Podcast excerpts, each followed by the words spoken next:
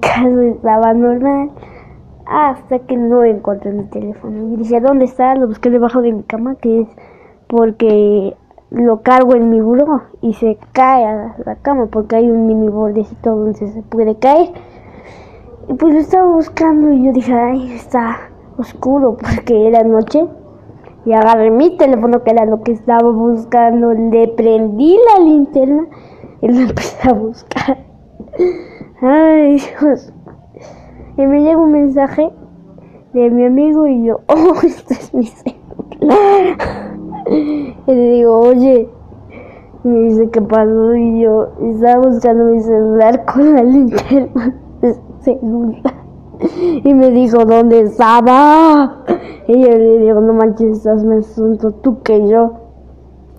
Pasa como tres horas y dije, ah, no, pues, y dice ah, no, pues sí, cierto. ah,